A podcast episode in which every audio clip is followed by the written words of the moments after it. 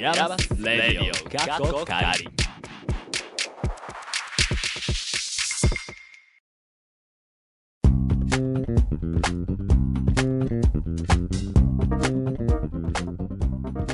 皆さんこんにちはでしょうか？こんばんはでしょうか？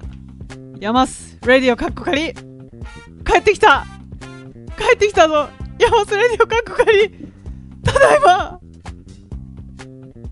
1ヶ月空いちゃいました。空いちゃいましたね。空いちゃったけどみんな元気にしてたかい？ということで第64回目1ヶ月ぶりの第64回目お付き合いください。ナビゲーターは栗ご飯食べないまま秋が終わる。切ない。ケイト。栗きんとんこの前食べました。あごめん嘘。栗きんとんは食べた。あほんと。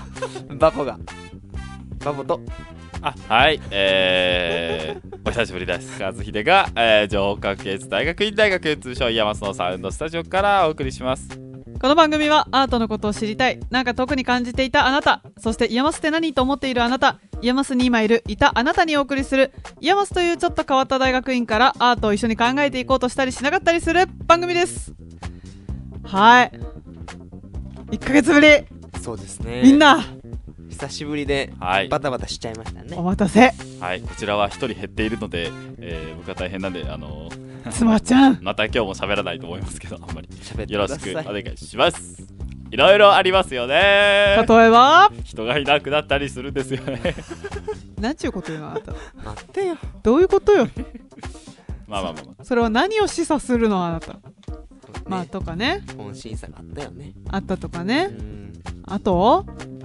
あとまあ今あれですね。えっと大垣ビエンナーレ前なんでちょっと今それの準備でこうパタパタしてたりとかね。そうねっていうのがあったりとか。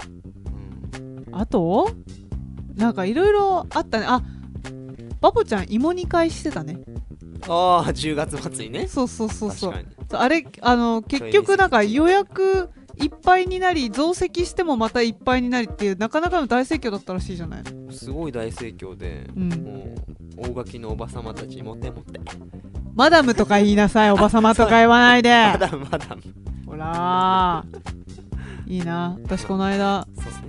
里芋の皮むきながら芋煮会やりたかったなって思いながらやっとった。やりまあしょうよ。季節的なお話？そすごい柿をもらえますけどね柿ね。うん。うあ。昨日今日と。なんか大柿は柿が余りまくってるらしく大垣てだけに？そうなんかあの大柿うん。そうなのかな？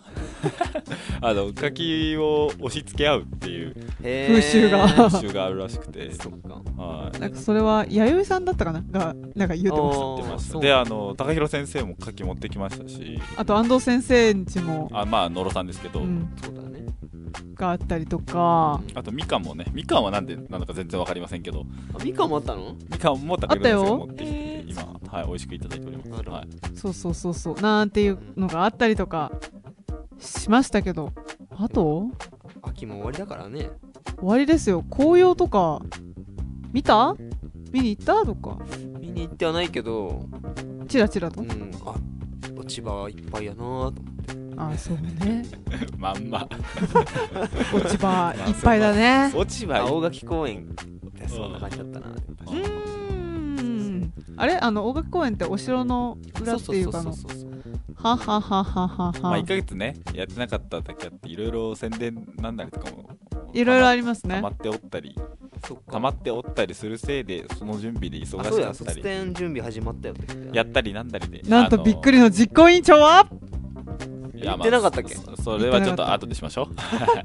あのななりでだからみんな忙しくてね久しぶりだったけどゲスト連れてこれなかったんですよね。そうだね。そうね。うん。残念ながら。なので、はい、今回ゲストはいないんですけど、まあ、あの久しぶりのラジオっていうことでね、えーまあ、聞いていただけたら嬉しいなってはい。感じでございます。はい、うん。そそんなところでしょうか。ね。はいはい、随時質問やこんなことやってほしいなどもありましたら、ツイッターで、アットマーク Radio IAMAS 宛てにツイートしてください。そしてぜひぜひ、フォローもお願いします。フリートークでは、それぞれのこの1ヶ月の話をしていきます。はいということで今回も最後まで Stay tuned!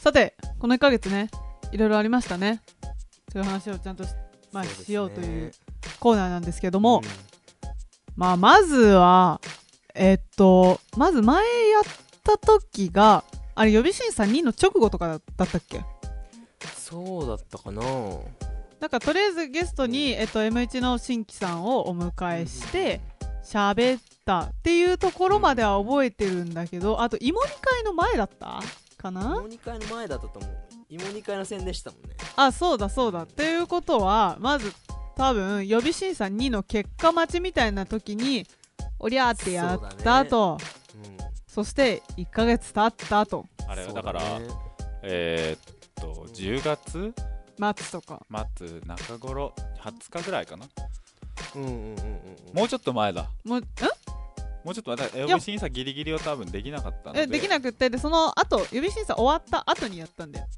あ後にやった。うん一周。新規が来てくれて。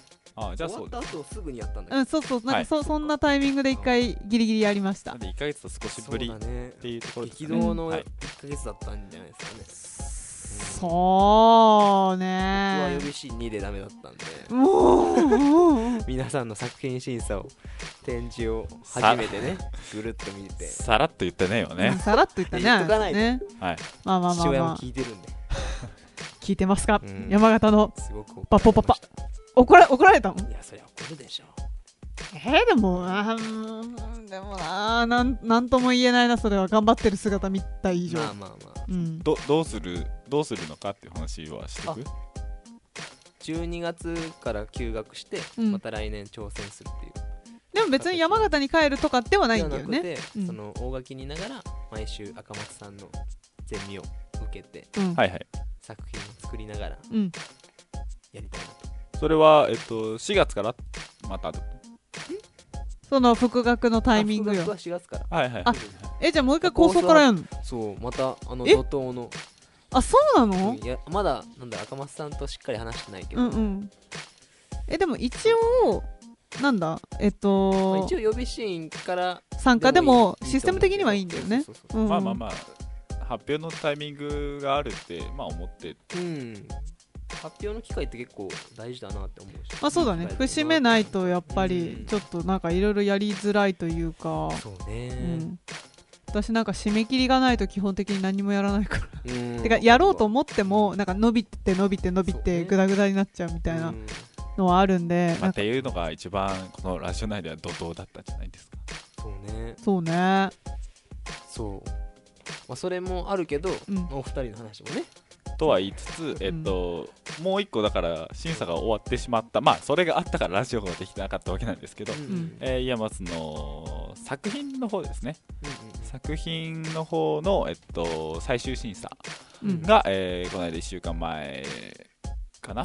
うん。に、えーあったので、えーでまあそれが終わって少し経ってラジオを久しぶりにやっているという、そうだね。えーまああの授業過程的にはそういうことがありましたと、うん。うんはい。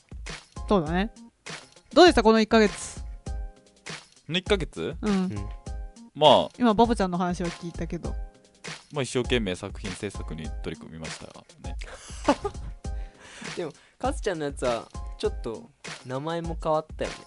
ああでもあの僕僕どっちかっていうとその2ヶ月発表のタイミングとしては空いたので。あそうだね。予備審査2なかったからね。そう、うん。まあだからまあ空いた分そのなんだ？変更点？うん。うん。もそれなりにあり。うんうんそうか。うん。まあパッと見だとまずなんだそのフレームのまあなんかこれラジオでラジオであんまりそのなんていうの作品の話してないからどどの辺ぐらいどのぐらいまでしていいのかちょっと悩ましいところあるけど。ちょっとやっぱ喋るだけで伝わりうんづらいんですけど、まうん。あえっと、まあ、この際ちょっとだけ説明すると、うん。えっとまあ、僕はこの年ビデオインスタレーションというものを作っておりまして、うん。まあこのなんかラジオの走りのことから言うとビデオインスタレーションってなんやねんっていうのがあると思うんですけど、まああのまず、まあ、ビデオ。ビデオはこれ映像。うん。で、インスタレーションっていうのは、まあえっと、空間を使った展示空間展示っていううん。意味になるんですが、うんうん。まあまあそのまま言うと映像を使った、えー空間展示うんうん。っていうことになります。なのでまあまあ映像を使った空間展示方法あじゃあそれって何っていう感じになるとうんうん思うんですけど、まあ、映像を使った空間展示なんですかっていうとまあえっと空間がありますと。はい。うんでそこに光るピカピカ光るライトがありますと。はいはい。うんってなってくでそれを展示として構成している場合これは、えっと、ライトを使ったインスタレーション。うん。になるわけで。おう。っていうので、えー僕はそのライトの代わりに代わりじゃないけれど、ライトではなくて、うん。えっと、映像を、まあ、再生できる、だから液晶のテレビうんだったりとかっていうのを使った、えー展示空間を作っているうんうん。というわけです、うん。はい。それが何なのかの説明だけでこんだけかかるんで、うん。あのー全然確信に至ってなかった。そう確信にはここから至れないんですけど。うん。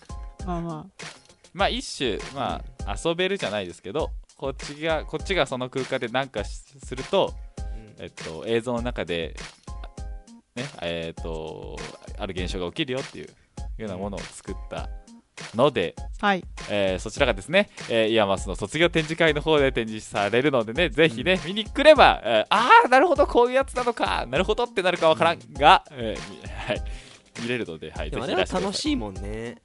あ楽しい。なって思う。うん。うん。そうそう。嬉しい。嬉しいよ。だからなんか改めてねあのどこからこう着想を得たんですか？みたいな話とかもちょっと聞いてみたいところではあるんだが。ね今後ね。ね。うん。まあ、インスタレーション自体は、一番ここ最近では、あの世の中でうん。触れる機会が多いんじゃないか。と思ううん。まあ、その理由は、うん。えっと、チームラボさんですよね、やっぱり。ああの、お外に光る玉があって、まあ、それの玉に触れると、ー色が変わる色が変わるっていうのをそのお外にそもそもある神社だったりとか、うん。森だったりとかってやってる。ああれも、えっと、インスタレーション、そっか。はい、に当たる、うん。まあ僕のはもうちょっとあの美術館とかでいうギャラリー部屋、うんうんうんうん。もうちょっと小さな部屋っていうのを想定したのですけど、はい、あのインスタレーションはこうちょっとそうこの、ね、お外に出て探せばもうあるんじゃないかってぐらい今ありふれているものだと思って。へえそうなんだ。まあ確かに増えたね。うん。一番衝撃的なのはそのチームラボで行くとうん。前に帰省した時にうん。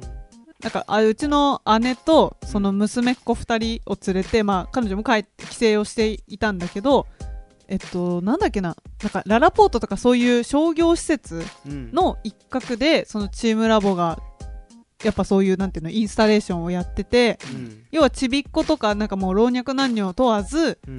あの来るようなところで、まあ、やってんでそのちっちゃい子とかなんかはそのうちの姪っ子とかはマックスで3歳とかだからうんうん。だからそういううちからそういったなんていうんですか、まあ、デジタルアートというのかメディアアートというのかなんかそういった機会に触れるっていうのがあるっていうのが結構衝撃だった。うん。そっかそれがもう普通になってる。そうそうそううん。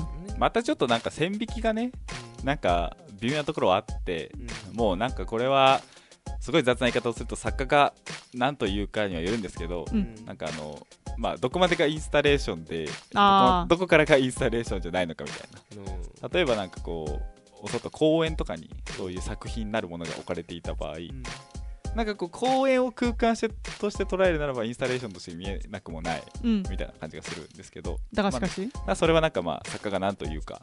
うん。にもよるので、もっとそう広い意味で見るとあのまあ外に出れば街の中で見かける作品っていうのは本当に今も多くなったなと思って、うん。はい。まあなんかねこういう話してると関連でそういえばあそこにはあれがあってここにはあれがあってみたいな話をしたくなるんですけど、まあそれはね。はい。おいおいってことで、はい。あ私しまあ私はえっとまあ本審査に向けてうん。ガリガリやっていたという感じだったんですけど、えっとまあ最終的にえこれは何？作品の話をした方がいいの？それとも1ヶ月何あったかの方がいいの？お好きな方で。うん。まあ1ヶ月何があったかっていうのは結局やっぱ本審査に向けてガリガリやってたっていう話ではあるんなですけどえっと私はパフォーマンス作品をまあ結局うんうん。えっ、と、まあ、それはずっとある意味変わんないんですけど、作っていて、で、じゃあどういうパフォーマンスかっていうと、ある一曲を取り上げて、でそれっていうのが、えっと、サウンドトラックと映像と生演奏の、えっと、サックスうん。合わせた曲だったんだけれど、ただそれっていうのは例えばまあ今まで私が NX とかでやっていたのとかでもそうだったんですけどうん。えっともともとさそのカラオケみたいに、えっと、伴奏があるわけよ打ち込みもう決められたあれが。うん。決められた音源があって、うん。でそこに合わせるようにして吹くっていうのは結局なんかクラシックの演奏とかってなんかその場での奏者のなんて言うんだろうまあノリというかとかで例えばテンポがちょっと変わったりとアイかコンタクトだそうそうそうアイコンタクトでちょっとためよここみたいなのがあったりとかするわけだけど、まあ、当然そういうのはできないと、うん。要は演奏者のそういう自由が奪われたものなんて音楽じゃないんだみたいなことをなんかあのスピーチとして喋りつつもただし曲としては、えっと、とても取り上げる価値のあるものでうん。でもそれっていうのは音楽としてじゃなくって、えっと、今のその社会を表したメディアアートなんですみたいなうん。要は捉え直しをすることで私が奏者として吹く意味があるからやるんだよみたいなことを喋って最終的にまあやるんだが、えっともう一回やる曲っていうのはちょっと,、えっと原型をとどめていないことをやるみたいな。まあこれも分かりにくいね。卒展で作品審査が通ったらやる予定なので。来て。ね、えー全然わかりませんでした。はい。失礼だよね。まああのー。やヤコブさんの。あそうヤコブ TV の「ティッキングタイム」っていう曲をね、まあまあ今コンセプトにね、うん、ついてあの、話してくれたうん。わけなんですけど、出力されてくるのはパフォーマンス。出力。レクチャーパフォーマンスだもんね。あてか最初そうやって名前つけてたんだけど最終的にねパフォーマンスになりました、はい。そうなんだ。まあ、パフォーマンスなので、うん。まあ、見て、うん。まあ今言ったことをもう一回聞いて、うん。ぜそうだね。まあ、考えてくださいっていう。っていうようなもんですね。そう、うん。なかなか口で言ってもちょっと正直伝わりにくいところがあるので。なんかこう、今ラジオで掘り下げるとしたら、うん。そのヤコブさうん。んの、この、な、な、その、ヤコブさんについてだと思うんですけど、うん。うん。好きだよね NX でやったりとかね。あまあ割と私が結構好きだったりとか、それはねだまあ結局のところ研究にもつながる内容にはなったんだけど、うん。その音楽ってどうしてもさ例えば元気が出るとか癒しとか、なんかそういうなんていうのポジティブポジティブみたいなうん。感じの内容が多いような気がしているんだけど、だヤコブさんの違うところはうん。なんか全然違う例えば、えっとまあ、やってきたものだとアメリカの通販番組のあのなんていうのシックスパッドみたいな感じでさベルト型でこうブルブルそうそうそう震えてなんか全然動いてないのに痩せちゃうみたいな、うんうんうん。っていうのの音声をサンプリングしてそれを音楽にしちゃうみたいな。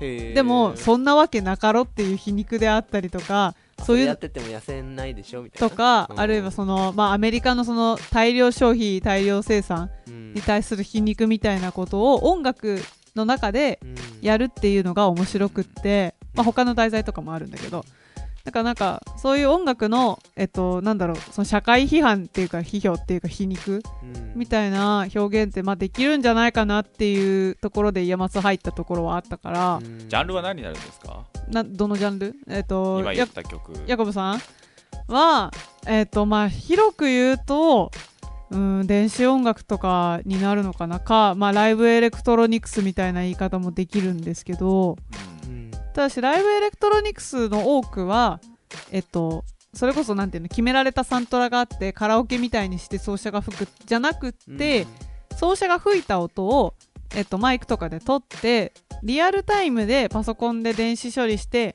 一緒に出すみたいな。っうん。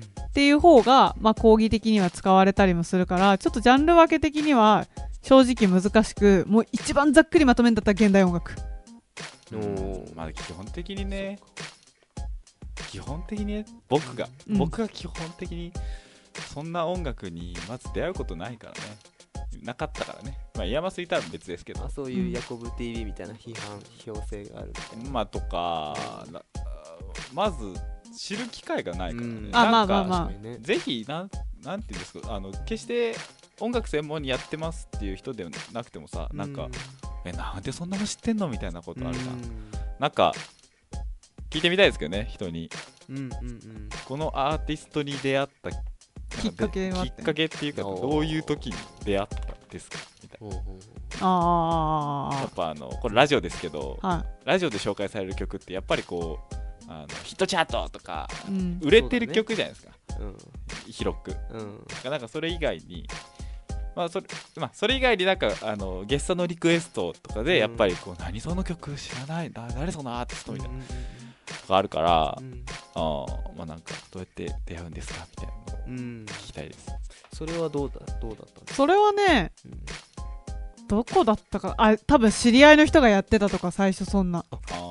あ演奏してたってあそうそうそうそう。そうなんだ。でその後にそのヤコブ TV の、えっと作品を集めた CD っていうのを、うん。やっぱサックスの人がリリースしてうん。でまあそれ聞いてあ何この作曲家かっこいいみたいな。へえとかやっぱだから知り合いづてのとかうん。やっぱそういう感じだね。うん。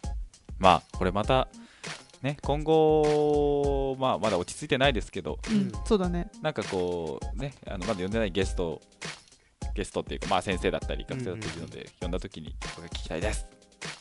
そうですね、はい。なるほどね。なところでしょうか。はい。はい Twitter それから YouTube に貼り付けてあるメッセージフォームからも募集してますのでぜひぜひメッセージをお寄せください。Twitter の宛先はアットマーク Radio IAMAS また質問箱もご用意してますのでそちらもご利用ください。ラジオネームもお忘れなくお願いします。はいこの後はエンディングです。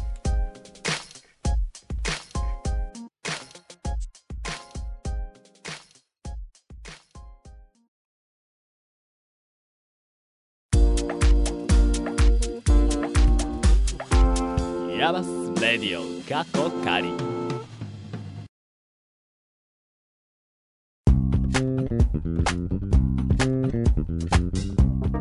エンディングです。早いですね。ほんまやね、エンディングだよ。あのあれでですね。箱？えっとその前に来週からもう12月です。そうね。でえっとビエンナーレが大垣ビエンナーレ。そう。うんあるんですけど、これは IAMAS 主催でいいんだよね。あれはそうそうそうそう、んんん。 IAMAS 主催でやってるんだがただね私全然関わりないんカズちゃですよねん説明できますか？大垣ビエンナーレなんかなんかやなんか普通の一般的なビエンナーレと違うよね全く、ちょっとなんかね、うん、そうえっと芸術祭って感じじゃまあないよね。ないない。うん、シンポディウムみたいなね。シンポディウムと、シンポジウムね、うん、えーちょっとしちょっとした、まあ、展示。うん。あープロジェクトの、そう。かなりミニマムなうんビエンナーレです。うん。ただ、えっとまあ、扱う内容は、えーまあまあ芸術。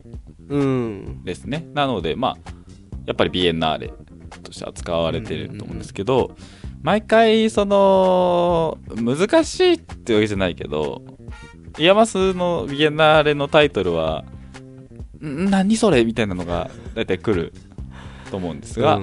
まあ、今年はあの公共圏というほう。ああのが、えータイトルになってお井ります。村さんらしいそうですね。感じやね。公共圏とは？はい。公共圏こう ダメだダメだ。公共圏とは。はい。はい。何ですか？何ですか、う僕が喋るの？ん、いやなんか一番なんかね。一番詳しいじゃない？詳しい。それだいぶざっくりしてたねあんた。これ一応あの授業でもねうん。やりました。公共権ってやっているんですけれど、うん。まああ芸の術 C だったっけ？そうですね。えー多分ちょうど今えっとやってるはずなんですよ。あの、ね。1年生も授業で、うん。同じ内容かわからないけど、うん。まあちょうど今1年生が受けている授業と同じ授業で去年取り上げたのがまあこの公共権だったんですけど、うん。えーっと、まあ、まあ、割と言葉の通りっちゃ言葉の通りで、まあ、作品とか現象とかあーがあった時に、まあ、それが持ちうる公共の範囲ですよね、うんうんを、えーまあ、公共権と言います。すっごいこれ、あのー恐る恐る喋るね。いやか怖くて言えないよ僕なんか。なんですけど、えーっと、まあ、あの、ストレートに公共権の話をするっていうよりかは、うん。えっと、並べて、例えばですけど、トピックとして一つなんか複製、おオリジナルと複製みたいな話うん。がうん公共権の授業の時に去年はしてあいて、えっとベンヤミンさん？ベンヤミンさんかな？違うか。あの複製技術のってありますね。てかうん。複製時代のか。まあまあまあ。まああと結構広い範囲をこれ喋っちゃうことになるんですけど複製っていうと、まああの印刷技術とか写真とか、うんうんえっと、今いろんなメディアがあると思うんですけど、えっと、オリジナルと変わらない価値を持つようになってしまああうみたいなことが、えっと、うん。複製だと起こって、えーでまあその複製っていう技術が、えーまあ、こう発展していくことによりそそれが持ち得る公共権っていうのはうん。もうこう変動するよねみたいなうんうんうん。ことがあるわけで、うん。えーこれぐらいにしておきましょう。はい。いいですか？まあえっと会期とかの詳しい説明をしておくと、会期が12月の5日木曜日から、えー8日の日曜日の4日間で開館時間は、えー11時から19時。うん。ただし、えっと、6日7日は、えっと、20時8時までやってます。で場所は、えーここ IAMAS のギャラリー12と応接室。そしてホール A なのでソフトピアジャパンセンタービルに来ていただければ OK だと。はい。入場無料予約不要です、でというメインがシンポジウムなんだよね。毎日やる3時から6時の。はいシンポジウムです、うんと、えっ、と、並びに IAMAS のギャラリーで、えーうん。展示、えっ、と、 IAMAS の今現在進行しているプロジェクト2つあるんですけど、えーうん。そのプロジェクトの展示があるので、えっ、と、まあまあ、ぜひ見に来てくださいといううんところではございますね。まずこれが一つ目。で、はい。お便り来てるんです。よあ、そうそうそう、お便りやらないと。ということで読みたいと思います。これね10お願いし月にいただいていたのでまあ1ヶ月越しのって感じになってしまって申し訳ないやらって感じなんですが、えー読みますね、えーラジオネームあきらさん。 IAMAS への受験を考えており皆様の受験への準備等々はどんなことをなされたのかお聞きしたいです。これからやっていきたいと思われる研究テーマが見つかったのは良かったのですがそれをどのように受験まで持っていけばいいのか分かりませんきっと自分で答えを見つけるべきなんだろうとは思いますが皆さんがどうされていたのか参考までにお聞きしたいです。準備。準備。準備か。準備って言っても。まあ、えやったことというと、うん。えっ、と、いいですか、僕から。どぞ。いういですよ。あの作品？う僕ん。それまで、なんだろう自分の作品をメディアアートとして捉えたりしたことなかっうんたので、そう捉えた上でえっと調べましたね。どどういう作品が世の中にはあるのか。とかうんうん。自分のしたいこと関連のこと。をうんまあちっちゃいことでも。うん。まあ探したのとうん。あとこれはなんて言うんだろうその中でもうん。 IAMAS のうん。先生の作品を調べた。調べた。とかですね。あれ？ちゃん？僕僕はなんだろう工学部うん上がりなんですけどその工学部の研究とうん。を元にどんなことができるかなっていうのを考えましたね。つながりを見せようとして頑張った。ああー。なぜ IAMAS うをん。この流れていくのかみたいな。そうそうそうそう。あはははでもそれなんだろう IAMAS に入るためのなんか考えたアイディアだったんであだからこそ IAMAS 入ってからはちょっとちょっとっていうかガラッと変わってしまったかもしれないですけどうんうん。そうね。だけ変わ変わってもいいと思うんでうんそうだね。うん。でもその時に何やりたいかをやっぱしっかり言えたらいいのかなって。思まあまあまあ補強するっううんてことですかね。補強する具体化するみたいな。うん。計算は。私はねまあまずえっとまず結局のところなんか受験までどうやって持っていけばいいかってことだから受験準備として何をしたかっていうことでいくと、うん。まあ、まず自分の得意分野がこういうことでその、まあ、私だったら演奏すること、うん。でただし私の場合は、えっと物を作ったりとかしてきたわけじゃなかったから、うんうん。その中でじゃあヤマスに入って何するのかっていうのを自分がやりたいことと結びつけながら、えっとまあこういうことをやりたいですとかこういうことをやるつもりですっていうような、まあ、話をしたりとか、うん。話をする。あそれはあのプレゼンでね。ほう。誰に話をする？れ練習で？うん。あのプレゼンですよ。誰？当日の話？そうそうそうそおーあえ事前よ事前。うででだからそれを結局喋るために、はいはい。あのまあ、その整理をする、はいはいはい、うん。っていうようなやっぱところとかだったかな。あとはあとはまあそれこそバポちゃんじゃないけど自分のややってることやりたいことと、まあ、 IAMAS がどう関連づいてるのかみたいなうん。話とか、あとはやっぱ私の場合も IAMAS 入る入ろうかなって思うまでうん。そんなに三輪先生のこととか言って知らなかったから、うん。まあ、そこそこには調べましたねやっぱり、うんうんまあ、僕の調べたはなんだろう。まあ担当の先生はあれですけど、あの宮先生とかに関してはちょっとねあのすちょっとぐらいはそのちょっと媚び用的な意識があったかもしれない。どういうこと？あのだから好きな作品とかありますか？って聞かれたらああそれはもちろんもう宮先生の あの宮正弘さんあのホルマント兄弟のピザですよみたいなことを。あクワクワさんじゃないんや そこは。でもしいたらね宮先生が。いたら、まあ結局言ってませんけど。でもそういう質問もなかったよね。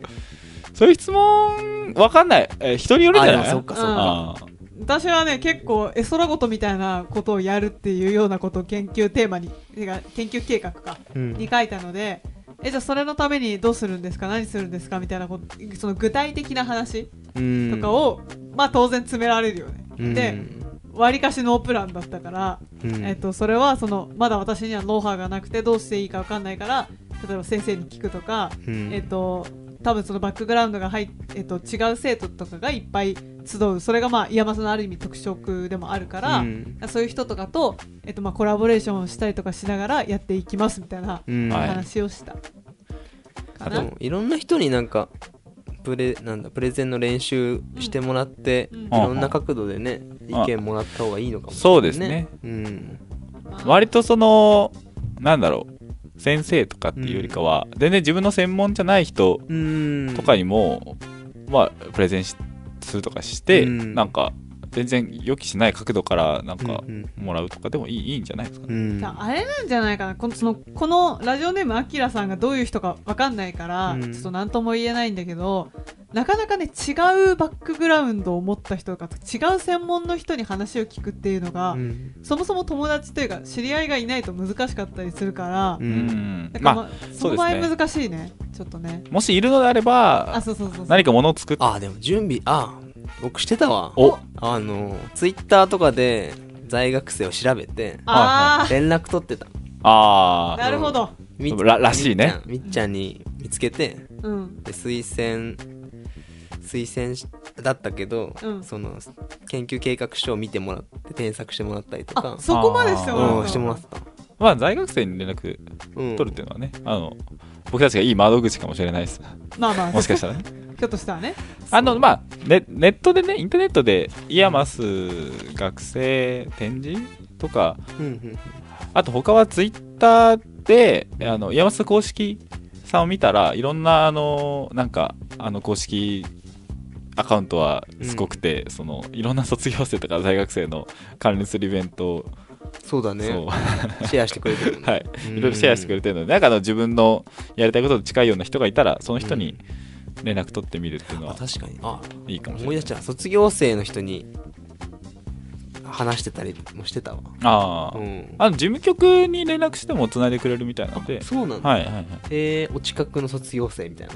近くの卒業生っていうかえっとまああのあの直接連絡取り方がわからないじゃない、うん。あの連絡先持ってない人とかうん。は、あのメールアドレス教えていただけつないおつなぎできませんかみたいに言ったらどうもつないでくれるみたいですよ、はいそうなエンディングがちょっと長くなるかもしれないですけど、はい、うんえー、卒展の話をしましょうか。しましょう。はいえーっとね、えー渋ってねいたんですけど、うん。ええねはい。まあも腹をう決めると。吹っ切れて言いますと、はい、はい。えー IAMAS 2020、うん。卒業、えー、修士作品展示会兼プロジェクト報告会というものが、うん。えー2月の、えー今年は21からはい。24まで1234と、4日間。はい、4日う間ん。あります、えーこれもまたここ大垣ですけれど、はい。ぜひ来てくださいというのは、えーなぜ僕が言うかというと、はい。えー今年の実行委員長だからです。イエーはいね。本当ね。やりたくてしょうがなかったよね。ああもそう。ういやいやはいはい僕です。一瞬で手挙げてた。もうね一瞬で決まった。そうそうそうはいそう卒展に来るのが一番いいと思います。その IAMAS 知るには。知るには。そうだね。うん。し、まあ在校生とも直接話せるしね。うん。だその頃一個不幸なことがあるとすれば入試はもう終わっちゃってんだよね。そうね。そうそう2月頭とかに入試はあるから。だから例えばまああのなんていうの来年度入学じゃなくって再来年度とかを狙うというかなんか最近知ったけどまだちょっと来年度入るのは勇気出ないなみたいな人も、うん。まあぜひ来ていただいてあの在校生とかと喋れたら、あなるほどこういう感じなのねっていうのは分かってもらえるかもしれない、まあ、ただし、その年の展示会を見に来たとして、ああ、山瀬ってこういう学校なんだ、とはならないですね。なぜなら半分人変わるからね。はい。確かにはい、それぐらい、あの、年によってやってることが違うので、うんまあ、そうですね。あ僕もこういうことやりたいっていう参考のうん場所になる。かもねこういうこともできるんだって感じかねうん、まあまあまあそうだね。そういう選択肢の一つのようなものとしてまあ見ていただけたらいいかなという。まあ関連してね、あの、ね。展示だけでなく、そのイベントも楽しみに。トークイベントだはい。まあ、欲があるので、えっと、まあ、あの、徐々に、えっと、年明け前後から情報出ますけど、うん。あの、なんか行きたいなと思う日日にちで狙ってきていただければうんと思います。はい。まあそのうちラジオでもちょっと卒展関連コーナーやるか、なんか宣伝メディアの一つに、卒展関連うん何するん？いやまあだから例えばその出展作品のあの宣伝ああそれこそカズくんの作品にしても私とかにしても、うん。今ちょろちょろっと喋ったけど、うん。え結局何なのっていうのがあんまり掘り下げられないままいやそれは久々の M2 の方を呼んで。とかでもいいんじゃない？ああそれはいいかもしれないと勝手に企んでおります、はい。などやりましょうか。はい。それいいですね。はい。